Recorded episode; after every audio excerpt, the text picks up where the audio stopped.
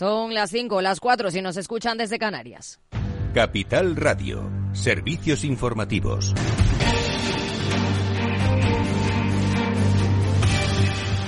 ¿Qué tal? Muy buenas tardes. La inflación general de la zona euro no volverá a alcanzar el objetivo del 2% hasta la segunda mitad de 2025, a pesar de la revisión a la baja proyectada para este año. Así lo reflejan las últimas actas del Banco Central Europeo. Todos los miembros estuvieron de acuerdo con la propuesta de mantener los tipos de interés oficiales en su nivel actual y tomarse tiempo. Precisamente, la subdirectora gerente del Fondo Monetario Internacional, Gita Gopinath, ha instado a los bancos centrales a actuar con cautela y ha estimado que con la información disponible actualmente, los recortes de tipos se producirán en el segundo semestre del año y no en el primero.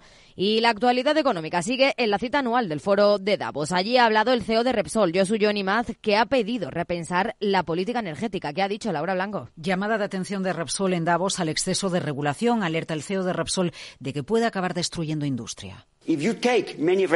Si se toman muchas regulaciones y declaraciones de muchos legisladores y se dice o no, pero quiero decir, no está la taxonomía, la taxonomía europea, porque quiere decir la refinanciación está fuera de nuestro negocio. Lo que quiero decir es que tenemos que ampliar un poco nuestra mente, porque de lo contrario lamentaremos este esfuerzo de descarbonizar Europa y destruiremos industrias. Muchas industrias estamos aumentando las emisiones de CO2 en el mundo. A veces exportamos empleo y exportamos emisiones y al mismo tiempo vamos a tener una transición muy desigual. equitable transition. En Davos, Josu Johnny Maz advierte que pese a estar en una transición energética, no estamos reduciendo emisiones. Y año tras año estamos aumentando drásticamente las emisiones de CO2 en el mundo, así que estamos fallando en nuestras políticas. Y creo que tenemos que empezar desde este punto de partida, porque creo que tenemos que repensar nuestra política energética. Y por supuesto tenemos que ser duros descarbonizando, pero con éxito, porque ahora no es cierto que estemos descarbonizando.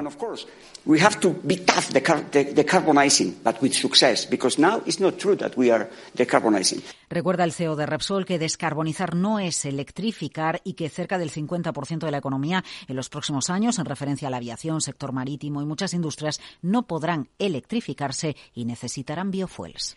Gracias, Laura. La vicepresidenta tercera del Gobierno y ministra para la Transición Ecológica, Teresa Rivera, ha criticado las declaraciones del consejero delegado de Repsol y le ha acusado de defender un discurso de negacionismo y retardismo respecto a la manera en que se está abordando desde Europa la transición energética. Declaraciones en la sexta yo por el señor Joshua Nemaz tenía un gran respeto y me parece crecientemente decepcionante, me parece populista el mensaje que dice. Cuestiona de una manera mucho más sutil, demagógica, populista, el hecho de que se activen políticas contra el cambio climático. Creo que su comentario es un comentario eh, interesado en generar una reacción en contra de las políticas de lucha contra el cambio climático. En el mismo foro, el ministro de Economía, Carlos Cuerpo, ha planteado la necesidad de actualizar los elementos específicos de la medición del Producto Interior Bruto. Según el ministro, el mundo ha estado viviendo dentro de una definición muy estrecha de lo que es la prosperidad o el crecimiento y ahora hay una sucesión de choques con la aceleración de diferentes tendencias que se suponía que iban a ser a medio o largo plazo, pero que ya están aquí. En el plano empresarial, Grifol sigue preparando la respuesta al requerimiento de información que le hizo la Comisión Nacional del Mercado de Valores tras las acusaciones del fondo bajista Gotan. Y mientras tanto, Bestinberg mantiene su tesis de inversión sobre la compañía. La gestora ha presentado su carta trimestral a cierre de 2023 y deja algunas pistas sobre lo que marcará la evolución de los mercados. Elena Netbala. Un año que ha cerrado con unas rentabilidades catalogadas de excelentes eh, para Bestinberg y en el que no hay indicadores señalan para pensar que se vaya a producir una fuerte recesión. Para este año, para 2024, ven más valor en compañías defensivas que en cíclicas y aseguran que la estrategia que mandará será la de la búsqueda de valor por empresa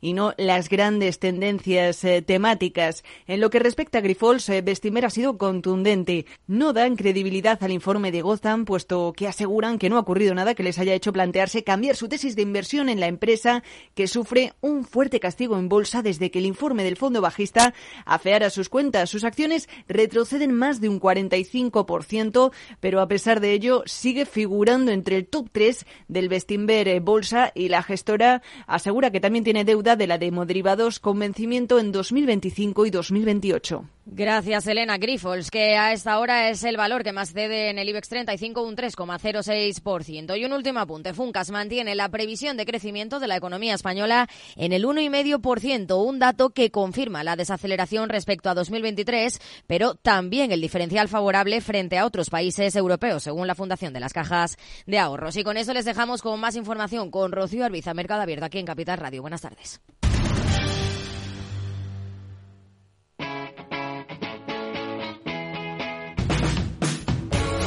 Capital Radio.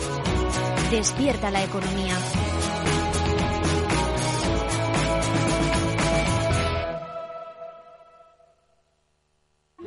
Fascinante, mágico, sorprendente, emocionante. ¿Te apetece descubrir Macao?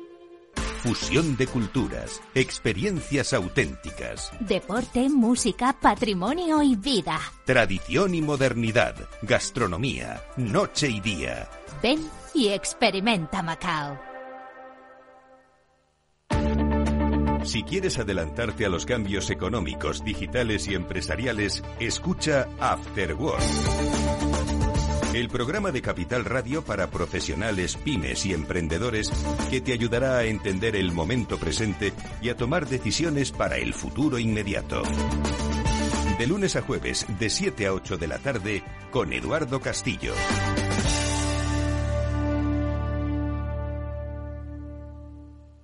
Tardes de Radio y Economía. Mercado Abierto con Rocío Arbiza. Seis minutos, los que pasan de las cinco en punto de la tarde de las cuatro, si nos están escuchando desde Canarias. Es una jornada en la que tenemos en, las, en los mercados de renta variable a esta hora de la tarde a los índices con tono positivo. En el caso español, el selectivo, el IBEX 35, de momento aguanta con alzas, aunque son muy discretas, de apenas el 0,10% a esta hora de la tarde. Tono mixto en Estados Unidos se mantiene con recortes el Dow Jones de industriales, el resto de indicadores en positivo.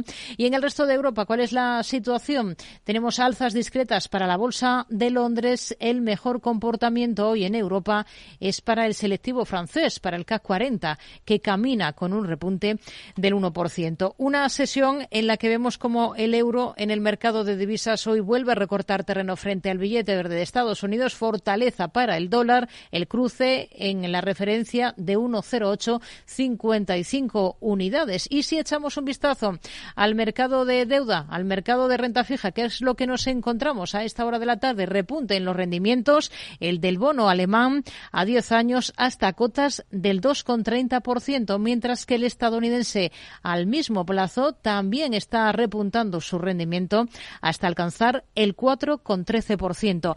En una jornada en la que estamos pendientes también de declaraciones, por ejemplo, las del consejero delegado del gestor de activos Blackstone. Habla sobre la obsesión que tiene el mercado, dice, al respecto de cuándo llegarán las bajadas de tipos de la Reserva Federal. Algunas personas son demasiado entusiastas con el momento en que bajarán tipos. Realmente a nosotros no nos importa cuando lo hagan. Lo único es que vamos a pasar de un periodo de tasas crecientes a un periodo de tasas bajas. Creo que 2024 será un buen año. Comenzará más lento en el sentido de que las tasas de interés siguen siendo bastante altas y la Reserva Federal las mantendrá así. Dicho, dicho esto, espera que esas bajadas de tipos en Estados Unidos no lleguen hasta la segunda parte del año. Redrive, el renting de usados de ALD Automotive, patrocina este espacio. Entra en aldautomotive.es y descubre todas las ventajas. El mercado se pregunta cuál será el devenir del sector bancario con una política monetaria más laxa. ¿Puede el cambio de paso del Banco Central Europeo hacia bajadas de tipos impulsar un nuevo movimiento de concentración en el sector en busca de rentabilidad? En Alemania, como saben, esta misma semana ya han saltado las especulaciones en torno, por ejemplo, a Deutsche Bank. Ahora sí cabe esperar algo. Los detalles con Alejandra Gómez.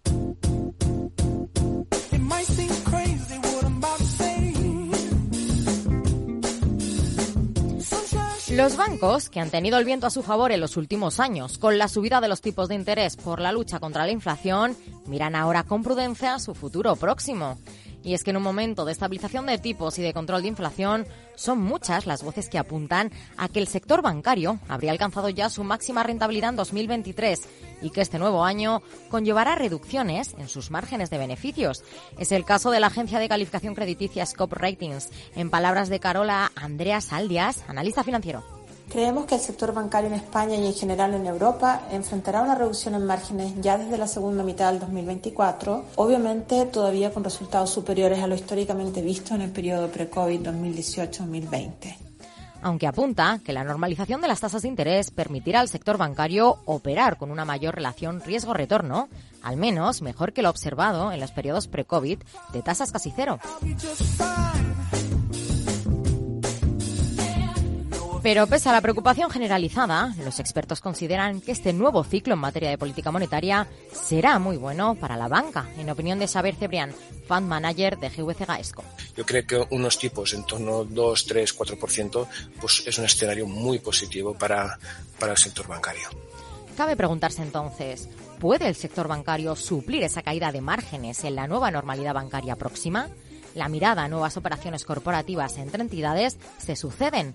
Araceli de Frutos, asesora del Fondo a las Inversiones. Si se cumplen eh, estas dos premisas, ¿no? los tipos de interés eh, se mantienen más o menos en estos niveles hasta abril o mediados de año eh, y si no existe recesión con estos con un repunte de los PMI, pues dejaría paso a unas nuevas, a lo mejor, operaciones corporativas, ¿no? ya que bueno pues llevaríamos a un periodo de relativa tranquilidad para para el sector.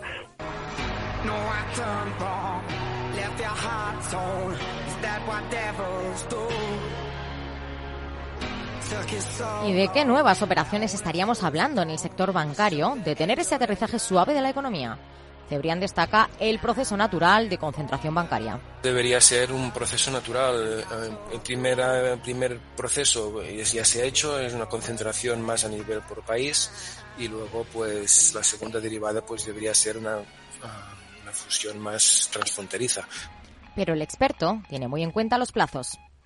Pero también leí recientemente comentarios de Luis de Guindos, el vicepresidente del Banco Central Europeo, diciendo que hay un exceso de capacidad bancaria en la eurozona, pues que también impulsaría estas, estas uh, fusiones transfronterizas, pero primero pues debe haber una, una mayor integración regulatoria, una unión del mercado de capitales que de momento pues no, no está y en el corto plazo pues no veo factible estas fusiones transfronterizas, aunque sí en el medio plazo.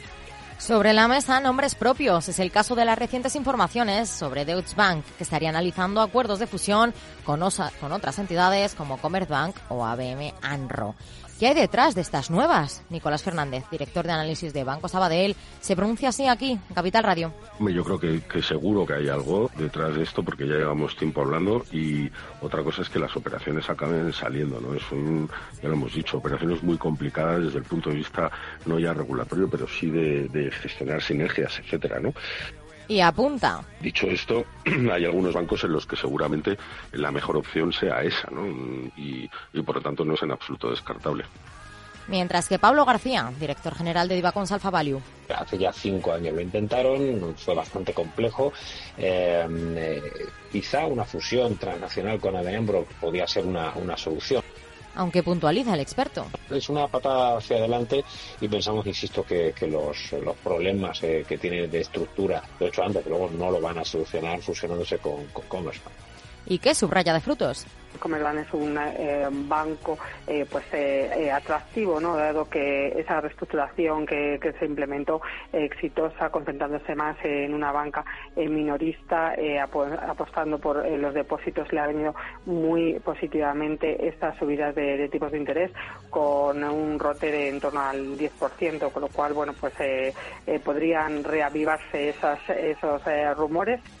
A la espera de que los bancos de estas futuras y posibles concentraciones lleguen a puerto, lo que está claro es que las entidades disfrutan del paseo. Pero de momento, pues el sector bancario yo creo que sigue concentrado en ese eh, buen eh, tono que, que va a seguir teniendo con estos tipos de interés altos durante cierto tiempo. Parece que estamos entonces ante un escenario de mercado que se presenta optimista en el presente y en el futuro para esas grandes entidades bancarias y su desarrollo en el mercado.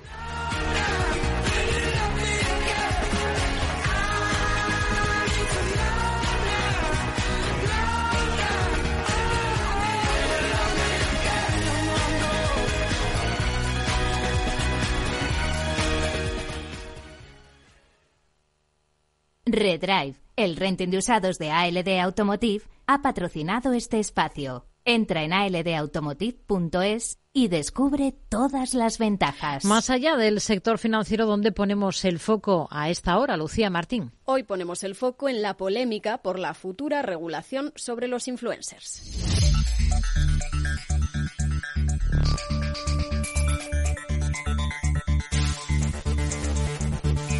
Es que el gobierno español planea rebajar la cantidad que cobran los influencers para endurecer el control sobre su actividad, en concreto desde los 500.000 euros al año hasta los 300.000. Pero esta vez no se trata de impuestos, sino que hablamos de publicidad. El Ministerio de Transformación Digital de José Luis Escriba ha modificado ese proyecto de Real Decreto para controlar la actividad de los influencers creadores de, de contenido digital, de modo que quienes ganen más de 300.000 euros al año y tengan más de un millón de seguidores van a tener que cumplir con la Ley General de Comunicación Audiovisual en materia de anuncios comerciales y contenidos. Se trata de un proyecto que está ahora mismo en fase de consultas. Si no lo hacen, las sanciones que podrían afrontar oscilan entre los 10.000 euros y hasta los 1,5 millones, en función de sus ingresos y también la gravedad de esa infracción. Hasta ahora el proyecto de Real Decreto fijaba en 2 millones los seguidores y 500.000 euros esa facturación pero varias voces ya habían pedido que se endurecieran esos requisitos. Por ejemplo, la Unión de Televisiones Comerciales en Abierto, UTECA, solicitaban en este caso rebajar mucho más los requisitos a 100.000 seguidores en el conjunto de plataformas y una facturación de 100.000 euros anuales. En la misma línea, la Comisión Nacional de los Mercados y la Competencia y la Asociación de Usuarios de la Comunicación habían mostrado su preocupación por la falta de control sobre, sobre los influencers. La CNMC ya había dicho que ese umbral económico y el número de seguidores eran demasiado altos, por lo que la norma no iba a lograr el objetivo que persigue, que no es otro que los usuarios de especial relevancia se encuentren sometidos a una regulación mínima y esencial para proteger al espectador y sobre todo a los menores de contenidos inadecuados.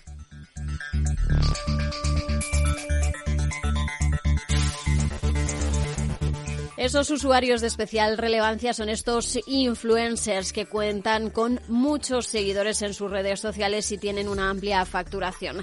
La Asociación de Usuarios de la Comunicación ha pedido al Gobierno un criterio más amplio para la consideración de esos usuarios de especial relevancia en esa próxima regulación con el fin de proteger de una forma efectiva a la ciudadanía ante contenidos ilícitos o inadecuados, en especial a menores y adolescentes. Y es que el Ministerio de Transición Digital prevé que en el año 2027 los ingresos publicitarios de los influencers alcancen los 500 millones de euros, lo que va a suponer casi el 9% del total de la publicidad que se va a destinar en España a Internet, más de 5.600 millones de euros. Y mientras otros medios sí que están sujetos a normativas en cuanto a la publicidad que emiten, en el caso de los influencers esto hasta ahora estaba escapando a ese control. Es por eso que los grandes influencers, youtubers, eh, creadores de contenido en plataformas y redes sociales van a tener ahora ese control sobre los productos que publicitan las comunidades comerciales y también el contenido. El objetivo, como decimos, en principio sería proteger a los usuarios, pero en especial a los menores de edad, que son los grandes consumidores de este tipo de contenidos. España sigue así los pasos de Francia, que el pasado 1 de junio de 2023 daba el primer paso en Europa y aprobaba de forma unánime una nueva ley. El objetivo del país vecino también regular mejor la influencia comercial y combatir los abusos de los influencers en las redes sociales. Es decir, se obliga a estos creadores de contenido a cumplir también con las leyes de publicidad que hay vigentes en Francia.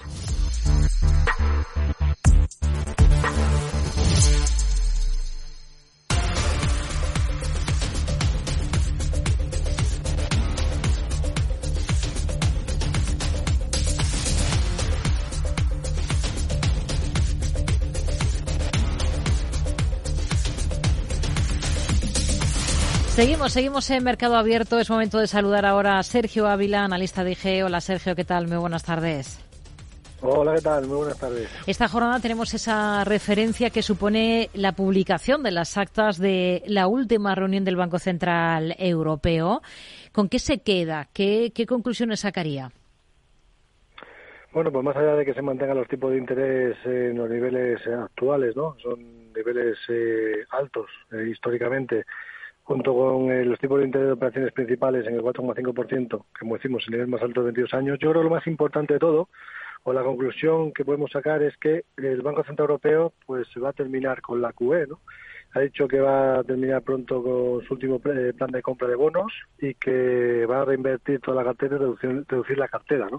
Por tanto, bueno, estamos ante una QE que es de reducción de liquidez y esto, pues evidentemente, normalmente suele tener impacto en la bolsa. Ya veremos a ver cómo se va extrapolando a los mercados, pero yo creo que es lo más, lo más interesante. Y luego, por otro lado, pues que van a estar pendientes de lo que hacen los datos para tomar futuras decisiones. Yo creo que ahí también está la clave. Hmm.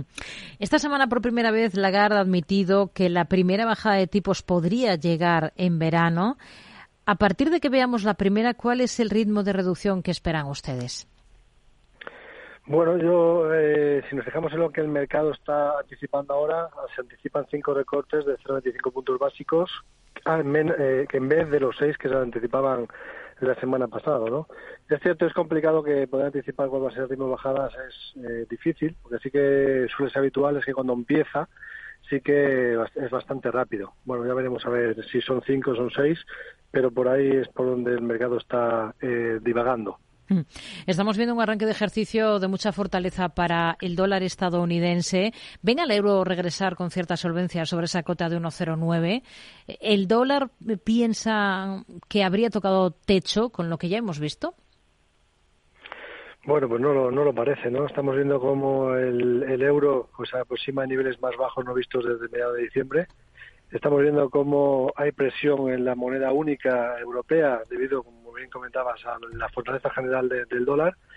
Eh, y lo que estamos viendo es que tiene un soporte en la zona de los 1.0845. De perderlo, es bastante probable que el euro se vaya a buscar los 1.0742 por lo tanto, me parece más probable que siga cayendo antes de que vuelva a esos 1,09. ¿no? Por tanto, yo creo que la presión bajista todavía puede continuar en las próximas sesiones en el, en el euro. Tenemos macro esta jornada en Estados Unidos. Se han conocido, por ejemplo, los datos de permisos de construcción e inicios de vivienda. ¿Qué valoración hace? Bueno, hemos visto que en cuanto a los permisos de construcción ha habido un aumento de 1,9% en el mes de diciembre de 2023 y por otro lado, pues ese aumento supera las expectativas del mercado, ¿no? Pero por otro lado hemos visto que el índice de viviendas nuevas ha disminuido y, que, aunque a pesar de esa disminución, bueno, pues es cierto que se ha batido las previsiones del mercado. Yo creo que todo esto, al final, bueno, pues eh, es otro indicador de que la economía se está, en cierta manera, enfriando, porque hemos visto también una revisión a la baja, ¿no?, en los inicios de construcción en el mes de noviembre. Con lo cual, bueno, eh, parece que poco a poco eh, pues estamos viendo cómo se va enfriando también el sector de la vivienda en Estados Unidos. Hemos visto datos también de, del precio de la vivienda en Reino Unido. Cae en noviembre al ritmo más rápido en una década. Ya que miramos al Reino Unido, ¿cómo ve a la libra ahora? Bueno, para fijarnos en la libra y nos tenemos que fijar en la tasa de inflación del Reino Unido, que hemos visto cómo ha aumentado inesperadamente hasta el 4% en diciembre, ¿no? desde el 3,8% anterior, por encima de las previsiones que han del... perdón, eh, el dato anterior fue el 3,9 y las previsiones eran del 3,8. Hmm. Esto está haciendo que la libra está aguantando mejor que el euro, eh, a pesar de la fortaleza del dólar, y lo que estamos viendo es un rango lateral entre la zona de los 1,25-97, que es el soporte, y los 1,27-94, que es la resistencia. Yo creo que es probable que sigamos viendo al par cotizando en lateral durante eh, al menos eh, algún tiempo más, ¿no? El mercado laboral en Estados Unidos, eh, pero en el Reino Unido sigue aguantando bien también y esto hace que, que se vea menos penalizada la libra que el euro, a pesar de esa fortaleza del dólar, ¿no? Lo estamos viendo en estos momentos. Hmm. Petróleo. Hoy la Agencia Internacional de la Energía, la AIE, ha desmontado las previsiones sobre el crudo de la OPEP. Dice que va a sobrar petróleo casi todo este 2024. Vamos con los detalles. Pedro Díaz. Hace apenas 24 horas, la Organización de Países Exportadores de Petróleo mantenía su previsión de fuerte demanda de petróleo para este año y proyectaba un incremento robusto del uso del crudo en 2024 2025, liderado por China y Oriente Medio. Hablaba en concreto de una previsión de crecimiento de la demanda mundial para este año en 2,2 millones de barriles por día, pero apenas unas horas después ha llegado la respuesta desde la Agencia Internacional de la Energía y aquí el panorama que se espera es bien distinto. Vaticina que la demanda global de petróleo este año crecerá la mitad que en 2023 y por debajo de la oferta. En concreto, calcula un crecimiento de 1,2 millones de barriles diarios. Desde la AIE estiman que el mercado parece razonablemente bien abastecido este año porque varios de los países productores que no pertenecen al cártel de la OPEP Plus van a aportar una producción que superará con creces el aumento de la demanda. Sergio, en este contexto, ¿ustedes qué es lo que esperan realmente del precio del crudo?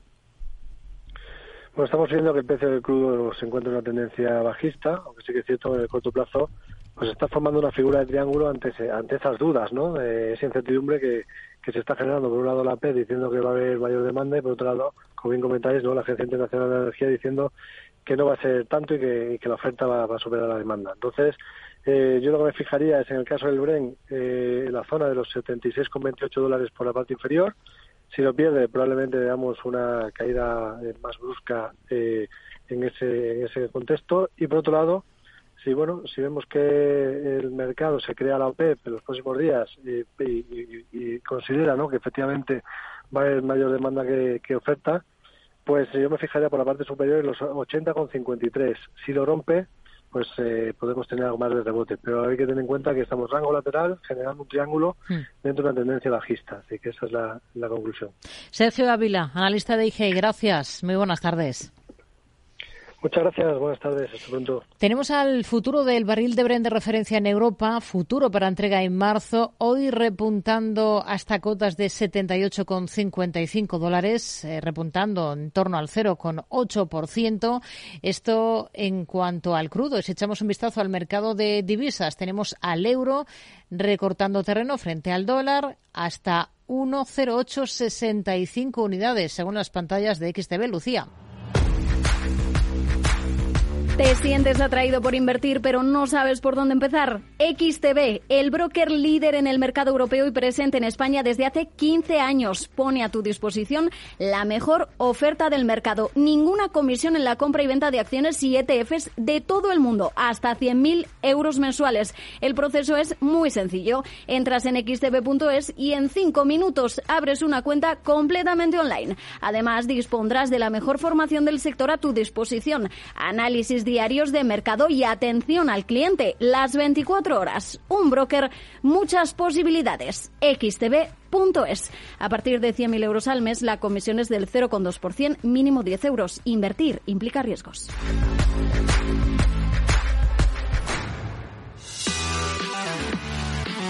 Tardes de Radio y Economía.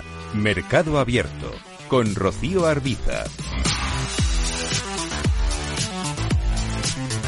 Toca echar un vistazo ahora al mercado de renta fija de la mano de Ramón Zárate, socio director de Zárate EAF. ¿Qué tal, Ramón? Buenas tardes. Hola, buenas tardes, Rocío. Bueno, ¿qué ha sido hoy lo más interesante? Hemos visto esta jornada, el Tesoro emitir deuda, ha colocado algo más de 6.200 millones en tres denominaciones distintas a medio y largo plazo, en todos los casos con un interés superior. Bueno, eh, efectivamente, subasta de bonos en un contexto semanal en el cual ha habido un aplanamiento, el último, más, es decir, la curva de tipo de interés eh, se ha puesto mucho más plana, no está tan invertida como en, como en meses pasados y en años pasados, está en su momento con más aplanamiento, que decimos eh, los profesionales, lo que refleja en principio que una normalización del mercado de, eh, de rentabilidades, tanto de los tipos de interés como de deuda. Concretamente, en los bonos americanos, eh, el 2-30 años está positivo, es decir, se paga más por emitir en el 30 años que en el 2 años, y el 2 con el 10 eh, años americano tiene el diferencial mínimo de 20 puntos básicos. Recordemos que en tiempos eh, del 2023, 22, hemos llegado a ver diferenciales de 150 puntos básicos. Es decir, para que pongamos en contexto de qué nos está dando. En este contexto y con una cierta normalización de los mercados de capitales, eh, efectivamente el mercado, eh, el Tesoro español sigue emitiendo su programa de emisión de deuda con el nuevo techo de, gasto que tiene un nuevo techo de deuda. ¿no? En este contexto lo que queremos decir es que hay muchos más emisores emitiendo, con lo cual es bastante lógico eh, que con las, las, curvas actuales y con mucho más intervinientes en papel sean mayores eh, las rentabilidades que tiene que pagar el Tesoro. Y esto se manifiesta no solo eh, por, esto, sino por las peticiones los inversores tienen mucho más papel que seleccionar en el mercado. Eh, ¿Cómo lo vemos esto? Por la tasa de cobertura que tiene cada emisión. En este caso, el gobierno, el Tesoro español, emitió bonos a 3, 5 y a 15 años. Eh, las ratios de cobertura, que es las peticiones que le han hecho sobre lo que ha adjudicado al, final de la emisión, eh, prácticamente están en tasa de 1.25 para los plazos más largos.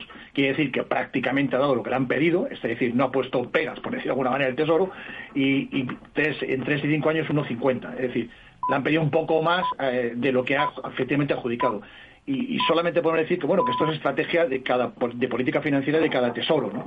Eh, en esta misma semana han estado emitiendo bonos del tesoro eh, Italia Italia ha emitido más de 16.000 millones y sobre todo ha colocado los plazos largos cuando hablamos de plazos largos son de más allá de 10 años Estados Unidos, en cambio, está emitiendo muchos bonos a corto plazo, vencimiento 2027. Esta semana ha emitido bonos por un importe casi de 52.000 millones con vencimientos eh, 2027 y 2028 y con rentabilidad por encima del 4%. Es decir, esto es una estrategia de cada, de cada, de cada tesoro, cuánto quiere pagar y en qué tramo de la curva. Y son los inversores, al final, los que deciden, con todo el cúmulo de papel, que como decimos es muy variopinto ahora mismo en el mercado de capitales, en los mercados de capitales, eh, cuáles son los que le interesan más. Lo positivo de todo esto es que todavía hay demanda, es decir, y que, bueno, nos han exigido una pequeña prima, es muy escasa, de 0,15, 0,20 puntos básicos contra las, eh, contra las rentabilidades anteriores de las mismas, de las mismas duraciones, de los mismos emisores. Eh, desde la óptica más eh, profesional, es decir, ¿vemos interés eh, de entrar a estos niveles en rentabilidad? No, si no se es inversor institucional o profesional y se tiene como mecanismo de trading este tipo de bonos o para complementar las carteras, mm. realmente no vemos interés. Al final pensemos que estamos hablando de bonos con unos vencimientos en el tres años de 2,61, cuando hay letras del Tesoro con mayor rentabilidad, cinco años 2,96 mismo comentario, y 15 años 3,63. No olvidemos que escasamente hace dos meses tenemos, habíamos tenido rentabilidades con estos vencimientos por encima del 4%. Mm. En las últimas horas, Telefónica ha emitido deuda por 1.750 millones en su mayor colocación desde el año 2020, en concreto bonos a 8 y 12 años, al 3,69 y al 4,05 respectivamente. ¿Le parece deuda interesante desde el punto de vista inversor? Bueno, eh, vale, vale para el tramo institucional. Eh, ¿Por qué? Porque de alguna manera actualiza los cupones de la cartera. La mayoría de las emisiones que tiene Telefónica o son híbridas o de alguna manera tienen cupones que no reflejan la realidad con lo cual compraran emisiones eh, con cupones de mercado, vamos a decirlo así, aunque nos parezcan excesivamente bajos desde nuestra óptica, de 3,69, prácticamente 3,70 en 8 años y 12 años eh, por encima del 4, 4,05, bueno, nos permiten reducir la convexidad de la cartera y entrar en nuevas emisiones sin ningún tipo de eh, colabel, no tiene ninguna emisión de prima, ni subordinación, etcétera, etcétera, ¿no? Y con los diferenciales por encima del tesoro, claramente, y que estamos hablando en el 8 años, 135 eh, puntos básicos por encima swap y en el 12 años 165 puntos básicos por el, por el tema de swap. Por tanto, sí es interesante para actualizar eh, los cupones de las carteras, pero de la parte institucional, de las inversiones institucionales, minoristas no, porque además estas inversiones, eh, estos bonos, la inversión mínima es de 100.000 euros, con lo cual eh, bueno, en principio sería una mayor, tendríamos que tener una cartera eh, muy elevada para tener una diversificación ajustada al riesgo de los bonos que se compran, ¿no? Hmm. China, esta semana ha habido mucha macro procedente del gigante asiático. Si miramos a la deuda pública de China, que ya participó en el repunte de la renta fija mundial, aunque en menor medida, ¿qué es lo que espera este ejercicio de este activo en concreto? Eh, China estamos, lo consideramos, bueno, y yo, nosotros y todo el mundo dentro de la parte de bonos emergentes. Eh, en principio, ahora mismo el dato fundamental, los datos macros son de crecimiento, eh, que son interesantes a la hora de valorar China como país.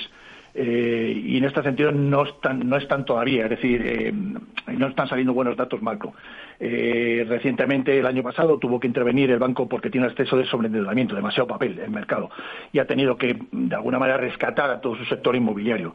Esto que ha hecho que baje los tipos de interés. Eh, por tanto, por tipo de interés, en principio, como deuda, no lo vemos. Eh, en términos de deuda, lo que está en deudas de divisa local, lo que es en renminbis, está alrededor de 2,5-3% no para asumir un riesgo de renminbi con una posible, por lo menos, estabilidad de la divisa y, o si no depreciaciones eh, posteriores, o por lo menos contra el euro y seguro contra el dólar, no parecen interesantes. Si lo miramos desde la óptica de tipo de interés que paga en divisa euro, estamos hablando del 3,20, 3,25. Tampoco hay activos alternativos con el mismo riesgo, eh, con el mismo rating, más que riesgo, eh, que nos parece mucho más interesante. Acabamos de ver ahora mismo el tema de Telefónica, que a esos plazos está pagando mucha más rentabilidad. Y en tema de dólares, tema, en términos de inversiones de la República China o bonos que hay en dólares, podemos hacer el mismo comentario. Es decir, eh, los bonos que vemos ahora mismo en el mercado, que a propósito cada vez hay más, es decir, de, hace dos años que prácticamente no había emisiones de la República Popular China, ahora mismo en mercado, en mercados regulados, hay más de 25 emisiones, ¿no? Pero vemos los bonos en dólares por encima del 4%, entre el 4,10 y 4,20. Eh, bueno, con un bono del Tesoro americano, eh, prácticamente esas rentabilidades con vencimiento de 10 años, nos parece más interesante. Y si acaso jugar más adelante el tipo de cambio renminbi contra el dólar o contra el euro incluso, ¿no? Pero cuando salgan datos macro más importantes. Con lo cual, hmm. en principio, eh, descartado, no tenemos ni recomendamos tener bonos ni deuda, pero por este razonamiento financiero. Nos quedamos con ello. Ramón Zárate, socio director de Zárate AF. Gracias. Muy buenas tardes. Buenas tardes, Rocío. Por cierto, hemos hablado de una emisión de Telefónica. Cajamar ha concluido una colocación de una nueva emisión de cédulas hipotecarias por importe de 600 millones de euros a un plazo de cinco años y medio, con órdenes que ha recibido que han superado los 875 millones. Al final, el precio de la colocación de esta emisión se ha fijado en 78 puntos básicos sobre Midswap y va a pagar un cupón anual del 3,5%. 37%. Vamos a detenernos enseguida en el cierre de la Bolsa Española. Mercado Abierto. Capital Radio. De la mano de José Lizán, gestor de Reto Magnus y CAF en Cuadriga Asset Managers. ¿Qué tal, José? Muy buenas tardes. Hola Rocío, ¿qué tal? Muy buenas tardes. Bueno, seguimos muy pendientes, eh, como no, de Grifols. Lo último que sabemos es que el Banco Central Europeo le ha pedido a algunas entidades que actualicen los datos sobre su exposición crediticia a la compañía farmacéutica y a las sociedades vinculadas con este grupo. Esto mientras se habla de que la compañía eh, está planteándose unificar sus dos clases de acciones, clase A y clase B, para mejorar la liquidez. ¿Cómo lo vería? Bueno, yo creo que todo lo que sean medidas en la dirección de esclarecer, de, simplificar la estructura, ¿no? Porque al final la estructura de Grifols entre preferentes, eh, participadas, bonos, todo, todo es bastante compleja. Todo lo que sea simplificarlo lo vemos con buenos ojos, ¿no? El, tema del Banco Central Europeo es lógico, al final 10.000 millones de euros eh, o, por encima de los 9.000 eh, encima de en la matriz, eh, más lo que hay en las filiales es una cantidad de cierta relevancia, ¿no? Yo creo que es lógico que, el supervisor pues eh, trate de saber cuál es la exposición de cada entidad para ver qué impacto puede haber en los balances en el caso de que haya algo negativo, ¿no? Pero bueno, como digo, la compañía también ha adelantado la publicación de resultados a la semana que viene, creo que es, y, y todo lo que sea esclarecer, transparencia, simplificar, pues irá en la buena dirección. Desde luego el conference call que prepararon perdieron una oportunidad eh, muy buena para tranquilizar al mercado, ¿no? Yo creo que, tienen que trabajar mucho para ganarse la credibilidad, se pierde muy rápido, rehacerla es muy muy complicado, ¿no? Hmm. Hoy Grifols ha vuelto a liderar las caídas del IBE, se ha dejado pues casi un 2,5% al cierre de la jornada. Hay otros valores que tenemos en el punto de mira, por ejemplo, Solaria. Sabemos que el Fondo Soberano de Noruega se está replegando en la compañía que está teniendo un arranque de año muy desafortunado. Solo ha cerrado en positivo un solo día de todo este 2024. ¿Estos eh, piensa que son buenos niveles de compra si se confía en el sector a medio plazo en Solaria? Bueno, al final el sector está cayendo, yo creo que por dos motivos fundamentales. Uno, porque ha habido un repunte de yields en este inicio de año, ¿no? Tuvimos un final de año espectacular para todo el mundo renovable eh, en el momento en el que el bono 10 años americano y los bonos a 10 años de, de Europa tuvieron un rally impresionante del mes de noviembre al, final de diciembre. y el segundo factor es que los precios forward de la electricidad están cayendo, ¿no? Y todo el mundo está metiendo en sus modelos de valoración pues que los precios de la electricidad de 60, 65, 70 euros van a estar más bien en la banda 45-50, ¿no? Y eso es lo que está pesando en este inicio de año muchísimo en, en, en todo el sectorial. Yo, yo creo que Solaria tarde o temprano será movimiento objeto de un M&A, ¿no? Y yo creo que todo lo que sea por debajo de 14, entre 11 y 14, nos parece una zona de acumulación porque pensamos que si hay un movimiento corporativo, que es como creemos que será el desenlace final de esta compañía, eh, pues será en los niveles de 16, 17 euros. Así que todo lo que sea por debajo de 14 sí que nos parece un precio de entrada. Acciona también lo está haciendo bastante mal en este comienzo de ejercicio. Entiendo que las razones sirven las mismas que nos ha explicado para el caso de Solaria. Pero entre las dos, ¿cuál le convence más? Yo creo que el punto que tiene de Manei Solaria eh, es un punto adicional. No veo a nadie lanzando una OPA por Acciona, ¿no? Yo creo que Acciona sigue su camino, es uno de los grandes players mundiales y se ve más afectada pues también por la fuerte exposición al mercado americano, donde está habiendo muchos retrasos y donde el pipeline pues está costando mucho más, ¿no? Eh, yo creo que, un poco ese componente de Manei en el caso de Solaria lo hace más atractiva, desde luego. Hmm. Hay otro valor que tenemos en el punto de mira y que está en el centro de toda la polémica también en estos últimos días, que es eh, Naturgy. Polémica por aquello de si el gobierno debe o no poner trabas al desembarco de BlackRock en la compañía después de comprar esta empresa GIP que tiene un 20% en Naturgy. Hoy además hemos conocido que el fondo australiano IFM ha superado el 15% en la compañía. ¿Qué le parece este reequilibrio de poder en Naturgy?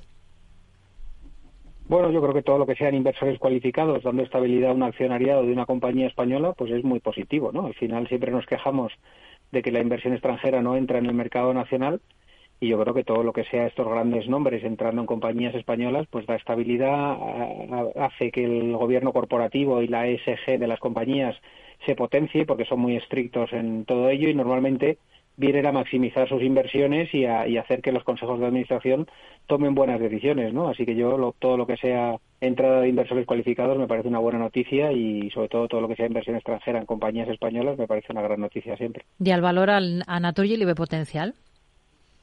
Bueno, está bastante ajustado, pero como digo, muy probablemente estos fondos, que además suelen ser bastante activistas dentro de los consejos de administración, traten de exprimir y de maximizar el, el valor, ¿no? Sí que vemos bastante eh, pendiente un poco de catalizadores, ¿no? Se, se enfrió todo el tema de separar en dos la compañía y yo creo que hasta que no se retomen planes activos, ¿no? Que sean catalizadores para el valor, pues un movimiento lateral es lo más normal dentro del grupo a la espera de que pueda haber afloración de valor con algún tipo de movimiento interno. Hmm. Hoy ha mm, rebotado Meliá, la hotelera, más de un 2,5%. De hecho, lidera las alzas del selectivo esta jornada. ¿Le convence la compañía? ¿La tendría en cartera ahora mismo? Bueno, yo creo que todo el sector turismo se ha descontado eh, desde que empezaron los, el sector, o sea, los ISM de servicios a enfriarse a nivel mundial en el verano del 2023, pues eh, no ha levantado cabeza, ¿no? Las propias aerolíneas o la propia Meliá eh, han estado eh, con mucha debilidad, ¿no? Y yo creo que la realidad del sector es bien distinta y sobre todo para las compañías españolas, ¿no? Estamos en un momento muy dulce, en un momento de demanda fortísimo. Quizás a Meliá se le penaliza un poco por no haber eh, cumplido con los objetivos de desapalancamiento del grupo, lleva mucho tiempo retrasando las decisiones de desinversión en hoteles y probablemente eso es lo que haga falta para que la acción salte, ¿no? Pero creo que el sector está barato desde mi punto de vista y la realidad es que la campaña del 2023 eh, fue muy, muy explosiva, no vino la esperada ralentización y todo lo que va de reservas para este 2024 está siendo muy positivo, ¿no? Así que yo creo que, hmm. que está infravalorada y desde luego ir hacia la zona de 6,60, 6,70 me parecería razonable. Sector constructor, FCC ha ganado en consorcio en Canadá un contrato valorado en más de 1.300 millones, mientras otra del sector como OHLA se ha adjudicado un contrato en Illinois, en este caso en Estados Unidos, por 306 millones. ¿Por cuál de las dos se decantaría ahora mismo en bolsa? Bueno, a mí me gusta mucho más el perfil de FCC, sí que sé que es una compañía eh, pues eh, más aburrida por la iliquidez, ¿no? Al final el señor Slim tiene un gran porcentaje de la misma, ha lanzado un movimiento corporativo por ella, pero yo creo que es una compañía que está haciendo muy bien los deberes, que se ha desapalancado muy bien, que está en los mercados adecuados, en los sectores adecuados, todo el tema de aguas es eh, un negocio que nos gusta muchísimo y creemos pues que poco a poco va aflorando ese valor, ¿no? Eh, ha estado muchísimo tiempo durante muchos años cerca entre los 9 y los 10 euros, ya estamos en 13 y medio y creo que todo este tipo de noticias van en la buena dirección, ¿no? El caso de OHL creemos que hace falta mucho todavía, hay rumores de ampliación de capital, creemos que hay que ser cautos en el valor. Hmm. Nos quedamos con ello. José Lizán, gestor de Reto Magnus y CAF en Quadriga Asset Managers. Gracias y hasta la próxima. Muy buenas tardes.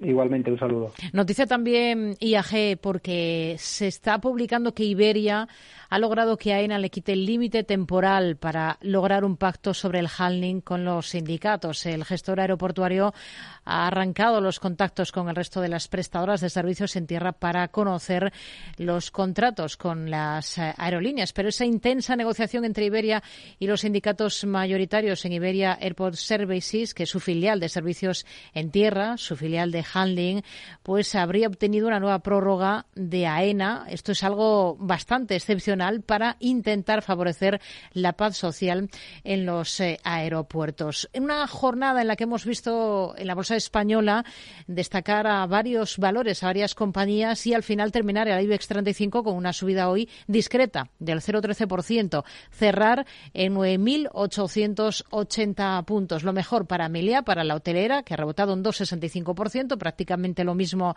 que Acciona Energías Renovables. A partir de ahí, el Sabadell con una subida del 2%. Y en el lado negativo, pues más de un 2% se ha dejado Grifols. De nuevo castigo esta jornada para el fabricante de hemoderivados tenemos después a Celnex con un descenso del 1,90% o a Endesa que ha recortado un 1,73%. Les recuerdo que a partir de las 6 de la tarde tendremos consultorio de bolsa. Hoy con la ayuda de la mano de Mar Ribes de Black Bear Broker y que si quieren participar con nosotros les recuerdo que pueden, por ejemplo, ir escribiendo al correo del programa que es oyentes Hay un número de teléfono al que pueden llamarnos 91 283 33 33. Nos pueden dejar notas de audio a través de WhatsApp en el 687 050 600 687 050 600. Antes hablamos de sostenibilidad. Capital Radio, 10 años contigo.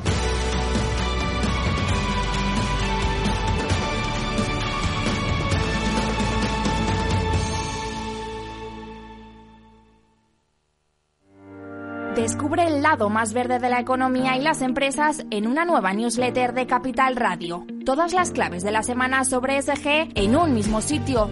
Suscríbete en capitalradio.es a claves ESG y recibe los contenidos del lado más sostenible de las empresas.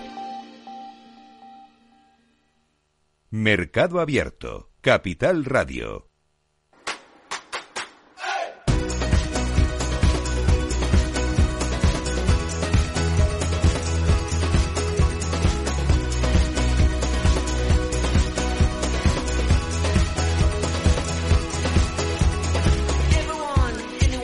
¿Pueden las empresas, sobre todo las pymes, asimilar la terminología en materia de sostenibilidad al ritmo en el que ésta crece? Están desbordadas las pequeñas compañías con la sostenibilidad empezando porque no entienden el vocabulario. Pues es eh, algo de lo que queremos hablar esta tarde en este espacio sostenible en el programa de la mano de Isabel Jiménez, directora general de la Fundación de Estudios Bursátiles y Financieros. Hola Isabel, ¿qué tal? Muy buenas tardes. Muy buenas tardes.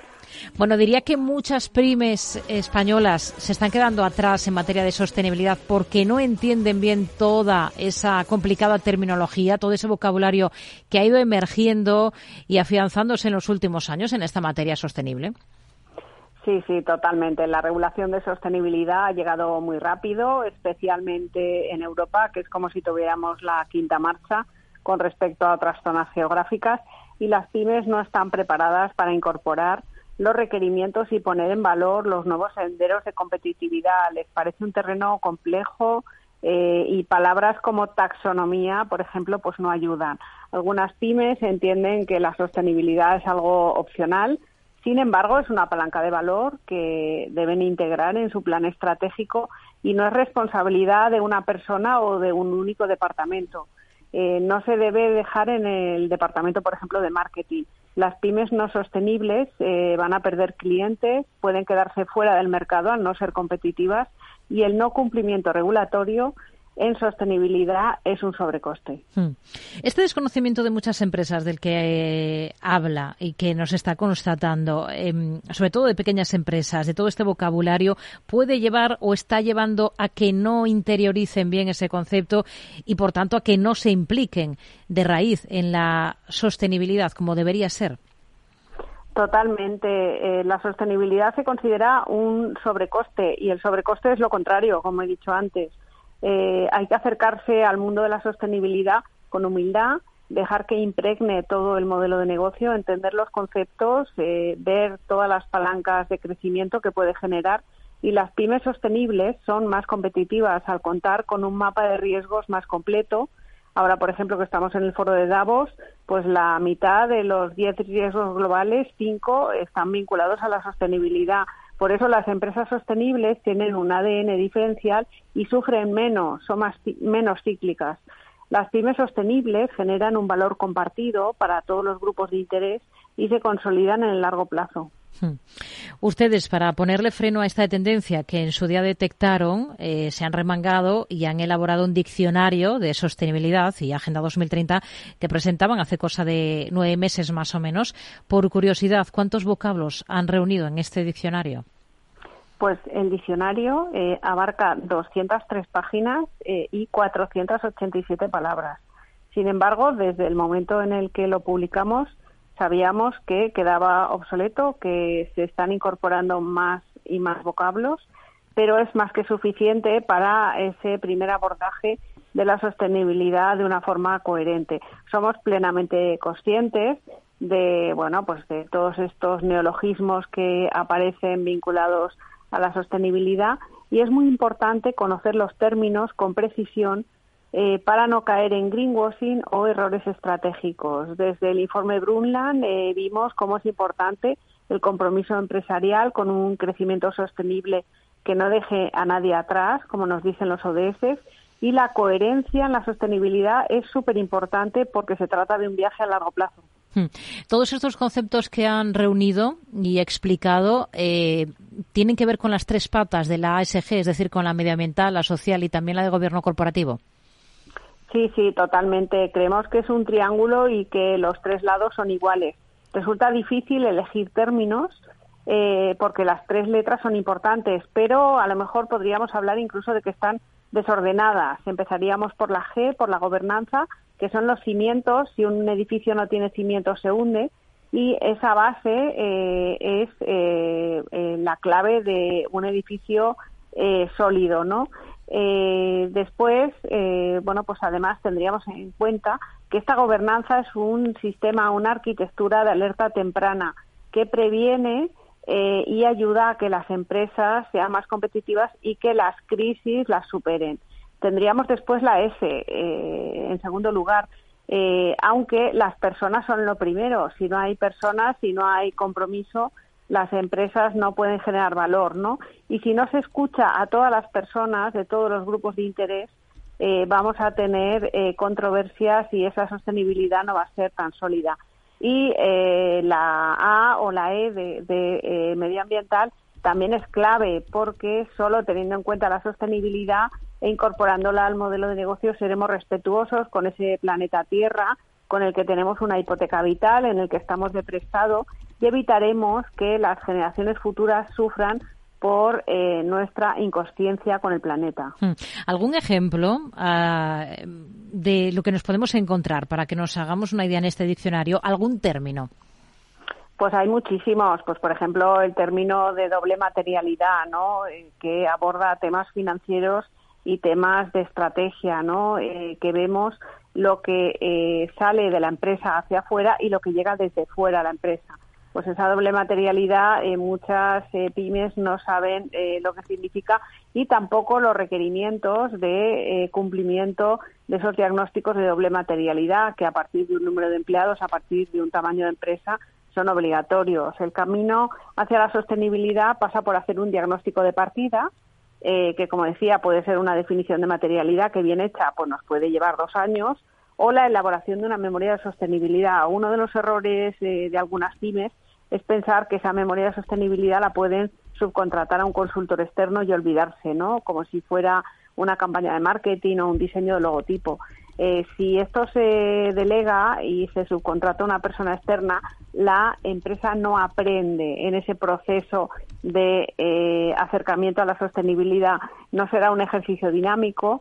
Eh, las personas, por ejemplo, del equipo humano no la considerarán como propia y esa sostenibilidad no se va a hacer estratégica. Otro ejemplo de error es bueno pensar que una empresa es sostenible por tener placas fotovoltaicas en el tejado, ¿no? Eh, cuando la sostenibilidad eh, lleva eh, un, por así decirlo, concepto mucho más profundo que implica a todos los grupos de interés. Los logros en sostenibilidad son progresivos. Entonces, las memorias de sostenibilidad no pueden ser una campaña de marketing. En una memoria de sostenibilidad habrá temas que se cumplen y temas que hay farolillos rojos. Y la empresa tiene que ser honesta, tiene que ser sincera porque la sostenibilidad es un avance progresivo. No podemos pensar que la memoria de sostenibilidad del primer año es ya perfecta y que la empresa lo ha hecho todo. O las empresas, por ejemplo, que ponen en su web los 17 ODS. A los ODS hay que llegar uno por uno con humildad, con cariño y, eh, vamos, el que ponga los 17 ODS en la web directamente está haciendo greenwashing. ¿Y qué feedback han tenido ustedes al respecto de la utilidad de este diccionario entre, entre las pymes? No sé si solo va dirigido a pymes. Pues el feedback ha sido buenísimo. ¿eh? Llevamos ya ocho presentaciones del diccionario en distintos ámbitos. Pues, por ejemplo, os puedo comentar la que hicimos en el Corte Inglés en el Día del Libro, que se llenó de gente, de amas de casa, de consumidores, de pymes.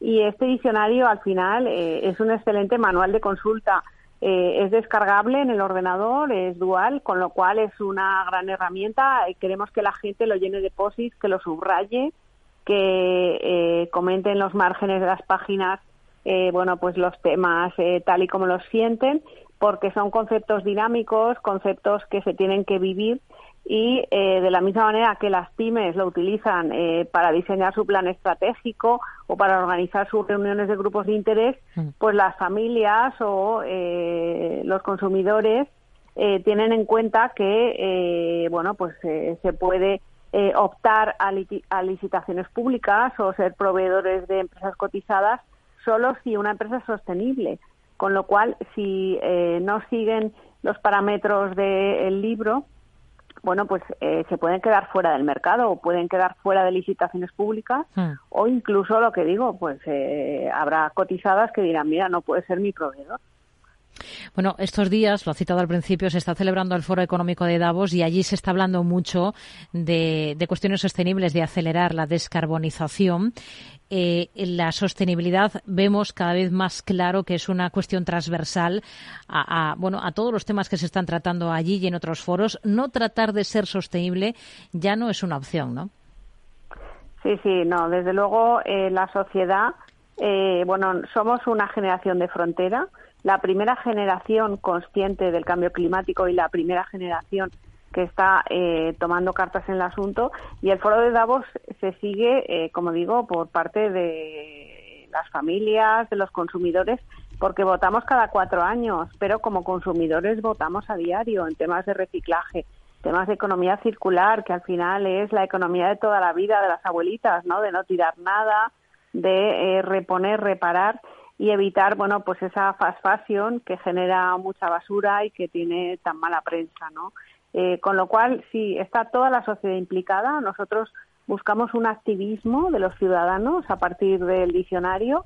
Es eh, un manual que es, eh, bueno, pues un primer paso y que buscamos ese activismo ciudadano a través de otras actividades. Una, una, cosa más, más allá del diccionario, ¿qué otras iniciativas desarrollan ustedes en la Fundación en relación a todo lo que tiene que ver con la sostenibilidad? Bueno, nosotros en 2020, como le pasó a mucha gente con la pandemia, hicimos un ejercicio de, reflexión, ¿no? Y bueno, pues ese trabajar desde casa nos obligó a reflexionar el plan estratégico e incorporar actividades de sostenibilidad. Y buscamos actividades para colectivos concretos. Pues, por ejemplo, diseñamos un, eh, programa en abierto online de finanzas sostenibles que lo hacemos en julio, gratuito, son tres mañanas online para público universitario y que todos los años, julio a julio, vemos que se llena de universitarios que quieren construir un mundo mejor entre todos, como se titula el curso.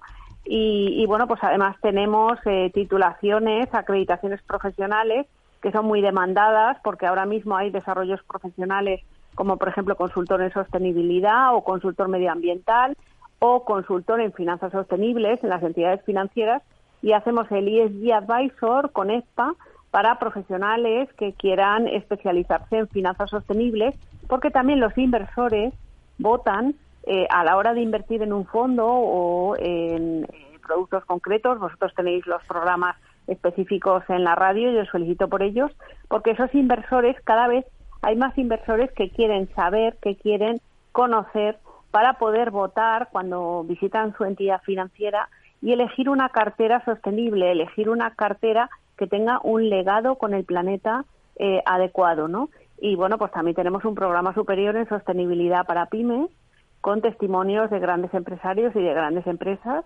algunas de ellas pequeñas en tamaño, pero grandes eh, por su propósito, que eh, nos cuentan a través de casos prácticos cómo acercarse a la sostenibilidad.